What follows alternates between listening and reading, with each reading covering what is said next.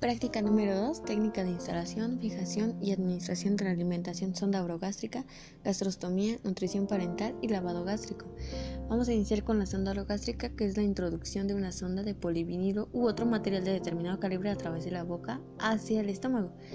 Como objetivos, eh, bueno, se va a utilizar para una función nutricional en los recién nacidos prematuros con inmadurez en la succión, deglución o aquellos en periodos de transición en el que aporte por vía oral no sea suficiente. También se va a utilizar en recién nacidos con trastornos respiratorios, anatómicos o neurológicos que le impidan la alimentación por vía oral, con un vaciamiento de residuo o aire en la cavidad gástrica. El equipo que vamos a utilizar es una sonda de polivinilo tipo K33, K30 o K31, una jeringa de 2 mililitros o 5 mililitros, una ampolleta de agua destilada, tela adhesiva, un apósito de hidrocoloide, estetoscopio y una tijera.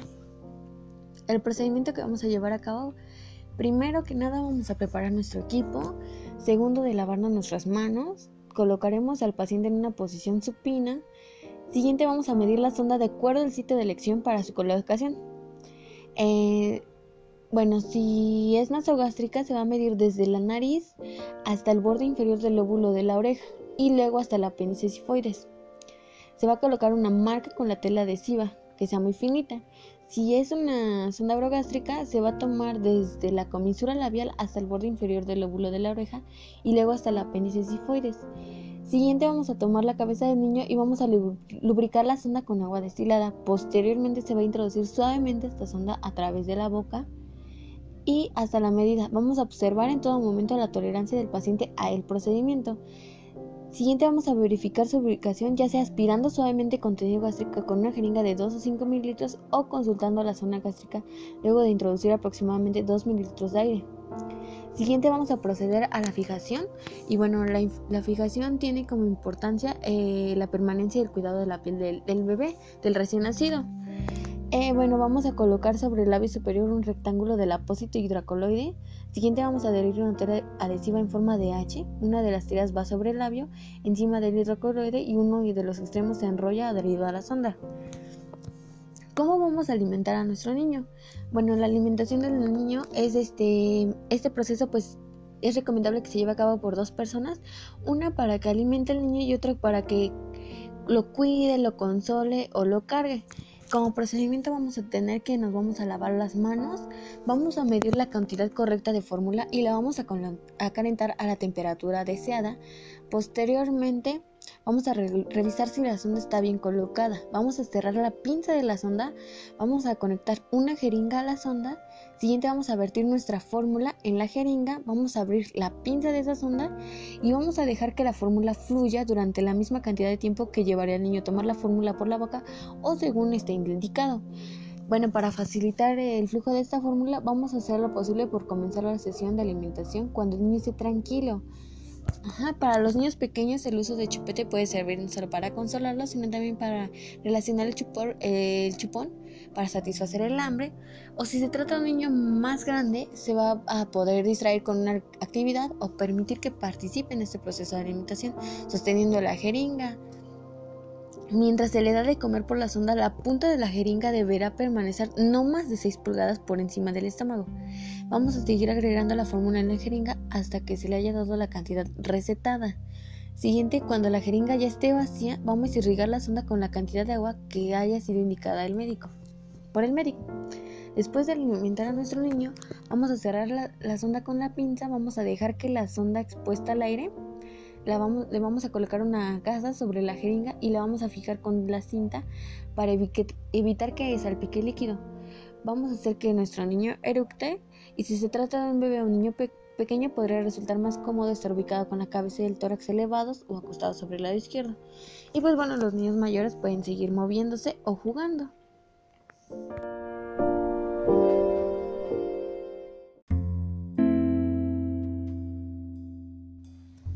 Gastrostomía. Una gastrostomía endoscópica percutánea va a consistir en la inserción quirúrgica de una sonda de alimentación a través de la piel del abdomen hasta el estómago. Tiene como objetivo cubrir las necesidades nutricionales y farmacológicas en pacientes que tienen dificultad en ingerir la suficiente cantidad de alimento por la boca o tragar los alimentos. Las ondas de gastrostomía se van a insertar al niño mientras este se encuentra sedado o bajo anestesia general, se va a realizar una pequeña incisión a través de la pared abdominal directamente en el estómago. Posteriormente se va a insertar la sonda y se va a fijar en su lugar con un globo ajustado contra el interior de la pared del estómago. Bueno, eh, la sonda va a tener tres puertos. Primero es el puerto gástrico para alimentación, el puerto de medicación y el puerto de globo. Para el cuidado del estómago, eh, pues primero nos vamos a lavar las manos. Siguiente se va a realizar una curación diaria durante los primeros 15 días y o dos veces al día eh, a partir de la tercera semana. Se va, vamos a levantar suavemente el soporte externo, vamos a limpiar la zona alrededor con agua tibia y jabón, con movimientos circulares de adentro hacia afuera. Siguiente vamos a secar cuidadosamente la zona. Siguiente vamos a comprobar que la zona alrededor no está enrojecida, inflamada o dolorosa. Vamos a girar cuidadosamente a diario el soporte externo y acabando las curaciones vamos a comprobar que el disco haya quedado bien ajustado a la piel. Los cuidados que debe de tener la sonda, bueno, pues va a ser una limpieza externa y una limpieza interna. La limpieza externa, bueno, va a ser necesario limpiarla todos los días con agua y con jabón. La limpieza interna, después de cada ingesta, se va a pasar agua por la sonda lentamente hasta que no queden restos de alimento. Es importante que se irrigue la sonda con agua después de cada alimentación por bolo, así como antes y después de, de administrar toda medicación. Si el niño está en horario de alimentación continua, entonces vamos a limpiar la zona por lo menos cada 4 a 6 horas por día. En bebés se debe de usar entre 2 a 3 mililitros de agua para irrigar y limpiar la zona. En caso de niños mayores se va a utilizar entre 5 a 10 mililitros de agua para irrigar y limpiar la zona. Se va a irrigar con agua a través del puerto de alimentación después de cada alimentación por bolo. Se va a irrigar con agua a través del puerto de alimentación cada 3 a 4 horas durante el día si la administración es continua. Bueno, la ventilación para por medio de la sonda, bueno, los niños que tienen una sonda este, de gastrostomía podrían ayudar, este, necesitar ayuda para que eructen. Entonces la ventilación por la sonda de gastrostomía va a permitir que un niño eructe. Cada niño es diferente y va a necesitar una ventilación. Bueno, primero que nada vamos a retirar el émbolo de una jeringa de punta de 60 mililitros y lo vamos a conectar al tubo de extensión de la sonda de gastrostomía a la sonda de ventilación. Segundo, vamos a colocar la jeringa a una altura más arriba a nivel del estómago. Vamos a ventilar la sonda hasta que todo el gas del estómago haya sido liberado, hasta que se sienta más cómodo. Bueno, una alimentación continua es la que se realiza por bomba. Es importante tener la alimentación continua cada 3 a 4 horas durante el día para limpiar la bolsa de alimentación y ventilar la sonda. La alimentación por bola se llama este, alimentación por bola cuando se le prevé cierta cantidad de alimento durante un determinado periodo de tiempo. Generalmente este periodo es de 30 minutos a 2 horas. Una alimentación por bomba, bueno, varía entre 30 a 20 minutos. La alimentación por gravedad, bueno, se va, a completar utilizando una jeringa de 30 a 60 mililitros que se va a conectar al tubo de extensión del niño la velocidad de la alimentación se puede regular o al ajustar la altura en la que se ubique la jeringa sobre el estómago. Se va a irrigar la sonda este, gastrostomía y el tubo de extensión de su niño con agua después de cada alimentación por bolo de 3 a 4 horas después de administrar la alimentación continua. En bebés eh, se va a irrigar de 2 a 3 mililitros y en niños se va a irrigar de 5 a 10 mililitros. Bueno, la alimentación por gravedad, pues bueno, se va a completar en un periodo de 20 a 30 minutos se va a preparar la alimentación, se va a cerrar la pinza al tubo de extensión, se va a conectar al tubo de extensión del puerto de la alimentación, se va a verificar que la ubicación del tubo esté bien, se va a quitar el émbolo de la jeringa de 60 mililitros, se va a conectar la jeringa de 60 mililitros al puerto del alimento, se va a abrir la pinza de extensión y lentamente se va a subir la jeringa a la altura del estómago, se va a regular el flujo de la leche elevando o bajando la altura de la jeringa, se va a ventilar hasta que se haya salido todo el gas del estómago Siguiente se va a irrigar con agua para limpiar nuestra sonda. Vamos a quitar nuestro tubo de extensión y se va a lavar. Y por último se va a cerrar el puerto de la alimentación. La administración de medicamentos por la sonda de gastrostomía. Bueno, los medicamentos deben administrarse a través del puerto de alimentación de la sonda de gastrostomía. Primero que nada vamos a verificar la colocación, vamos a pellizcar la sonda o doblándolo, esto se podría llamar también el pinzamiento. Vamos a insertar la jeringa con agua en el puerto de medicación, vamos a soltar la sonda y vamos a empujar cuidadosamente el agua de la sonda hasta que se vea transparente. Posteriormente vamos a pellizcar la sonda o la vamos a doblar, vamos a quitar la jeringa y vamos a cerrar el puerto de medicación. Siguiente, vamos a pellizcar o doblar la sonda, vamos a insertar la aguja con medicamento al puerto de medicación, vamos a soltar la sonda y cuidadosamente vamos a empujar el medicamento, vamos a pellizcar la sonda y vamos a quitar la jeringa y se va a cerrar el puerto de medicación. Posteriormente vamos a pellizcar la sonda, la vamos a doblar, vamos a insertar la jeringa con la aguja del puerto de medicación, vamos a soltar esa sonda y cuidadosamente vamos a empujar el agua de la sonda hasta que sea transparente. Ajá, vamos a pellizcar la sonda, la vamos a doblar, vamos a quitar la jeringa y se cierra el puerto de medicación. El siguiente em, tema o la siguiente técnica se llama nutrición parental. NPT, que consiste en la administración de nutrientes en el organismo a través de la vía endovenosa.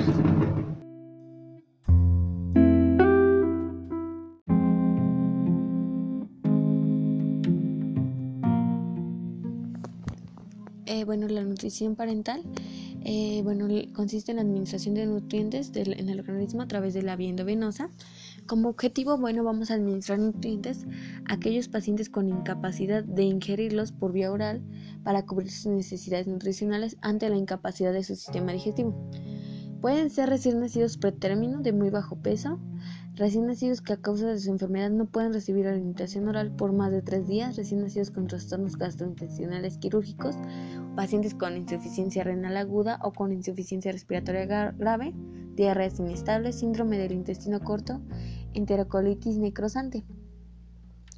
La nutrición parental requiere de una preparación eh, bajo estrictas normas de asepsia y antisepsia. Previo a la preparación, el personal debe de realizarse un lavado de manos, debe usar soluciones desinfectantes, usar ropa adecuada incluyendo gorro, cubrebocas y guantes estériles. Se necesita una temperatura adecuada entre 24 y 28 grados centígrados, una buena iluminación y que se encuentre sellado para evitar corrientes de aire y el acceso al personal innecesario.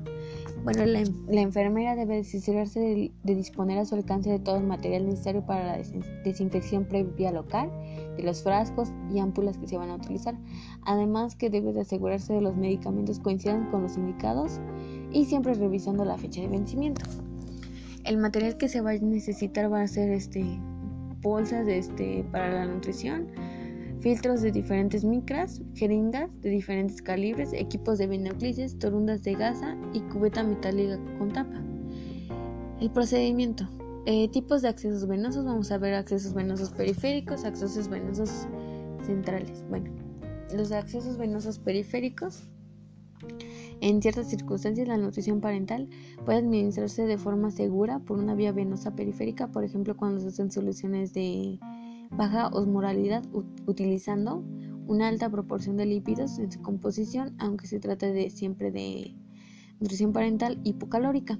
Y se va a recomendar que por vía endovenosa periférica la nutrición parental no supere los 850 eh.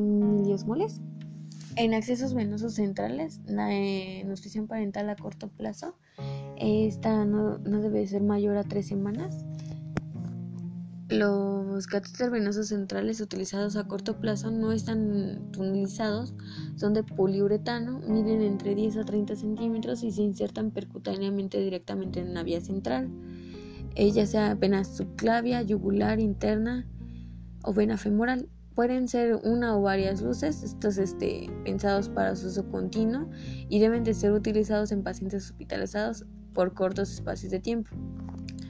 La, NP a medio plazo, esta varía de 3 meses o 3 semanas. Los catéteres venosos centrales no tunelizados utilizados a medio plazo suelen ser para un uso discontinuo o transitorio. Hay de dos tipos, los catéteres venosos centrales de inserción periférica y los catéteres venosos percutáneos no tunelizados, tipo HON y los PIC. Son vías centrales no tunelizadas que se insertan en una vía periférica del brazo ya sea basílica, braquialocefálica, del tórax, axilar o mamar interna, del cuello, vena yugular externa, que drenan directamente en una vena central en la cual se sitúa la punta del catéter. Suelen ser de poliuretano, preferiblemente de silicona. Bueno, los catéteres venosos centrales percutáneos no tunelizados tipo CON miden entre 10 a 20 centímetros, suelen ser de silicona y se colocan percutáneamente en una vena subclavia, yugular interna o femoral Ambos tipos de catéteres se pueden utilizar tanto en pacientes hospitalizados como en pacientes domiciliarios hasta tres meses. La nutrición parental a largo plazo que lleva a cabo más de tres meses, especialmente para pacientes con nutrición parenteral, bueno, van a requerir de un catéter venoso central tunelizado y fijado. La utilización especialmente eh, se va a llevar a cabo durante más de tres meses, requiere la colocación de accesos venosos permanentes, preferiblemente tunelizados. Deben estar este, totalmente implantados subcutáneamente tipo port cat. Están pensados para ser utilizados durante largos periodos de tiempo, pero de forma discontinua. Los catéteres umbilicales son catéteres centrales de corta duración que se introducen a través de la vena o arteria umbilical. Son catéteres con una duración limitada. Se colocan en las primeras horas de vida, posteriormente a las bases umbilicales se van a colapsar y se deben retirar siempre que funcionen inadecuadamente o estén infectados. Y en cualquier caso, antes del día 14 los catéteres venosos y antes del quinto día las arterias debido al riesgo de complicaciones trombóticas e infecciosas que su utilización prolongada conlleva. Bueno, la administración de la nutrición debe realizarse mediante un catéter venoso central, aunque existan nutriciones que pueden administrarse a través de una vía venosa periférica. Se va a realizar un lavado antiséptico de manos, se va a preparar el campo de trabajo, donde se va a colocar el, material necesario, se va a colocar los guantes se va a, montar la secuencia del sistema o sistema de bomba, eh, un tampón antirreflujo, eh, vamos a, a, poner las pinzas, la bolsa teniendo la llave del equipo cerrada, vamos a llenar la cámara sin abrir el tapón de aireación. O vamos a abrir la llave poco a poco purgando el equipo y procurando que no queden burbujas en el aire en el sistema, no sacar la línea del campo estéril o cerrar la conexión del sistema y proteger el extremo distal con una gasa estéril. Vamos a cerrar la llave del catéter al paciente para evitar entrada de aire. Si existen conexiones tipo Segur Lock que eviten el contacto de luz con el catéter con el exterior. Vamos a quitar la protección de la NP anterior Vamos a colocar la nueva infusión en las respectivas bombas y vamos a retirar la anterior. Nos vamos a poner nuestros guantes estériles y vamos a realizar la desconexión de una y conexión de la otra. Vamos a poner la protección de la conexión final. Si los lípidos van a estar separados, vamos a iniciar primero la infusión de la bolsa con dextrosa. Siguiente vamos a despintar el catéter y vamos a poner en funcionamiento la perfusión del ritmo prescrito. Los cuidados de enfermería que debemos de tener es utilizar siempre una bomba de infusión para la administración, para llevar a cabo un, control estricto del flujo por horas y así evitar una hiperdeshidratación en el paciente. Vamos a utilizar la hidratación siempre dentro de las primeras 24 horas posteriores a su preparación para evitar la precipitación de mezclas y su contaminación. Siempre vamos a medir e interpretar los signos vitales cada 4 horas, enfatizando la frecuencia cardíaca que varía en cada hipo o hipovolemia y en la temperatura que indica la infección. Vamos a pesar diariamente al recién nacido para llevar un control estricto de su evolución. Vamos a llevar un control del balance, evitar usar esta vía eh, para otros propósitos eh, vamos a cambiar el equipo de venoclisis y filtros cada 24 horas para evitar las infecciones y acumulación de residuos. Vamos a evitar utilizar llaves de tres vías para la administración de la nutrición, porque estas, en estas se van a acumular residuos de los mismos electrolitos y van a provocar una obstrucción de nuestro catéter. Vamos a impedir que el fracaso o la bolsa permanezca instalado en el paciente por más de 24 horas, pues la mezcla puede precipitarse o se puede contaminar también vamos a procurar mantener refrigerada la mezcla a una temperatura de 4 grados centígrados en caso de no administrarse al instante y retirar el refrigerador 15 minutos antes de su administración para que alcance la temperatura ambiente. Vamos a observar que la mezcla vamos a observar la mezcla constantemente en el momento que se ha administrado al paciente en busca de precipitaciones o que esté turbia. Ah, vamos a administrar la heparina a la hidratación según el peso del recién nacido para evitar la obstrucción por coágulos en el catéter de pequeño calibre. Vamos a realizar controles microbiológicos a mezclas preparadas, ya que la sepsis es una complicación muy frecuente fundamentalmente cuando se van a administrar los lípidos. Y esto sería todo.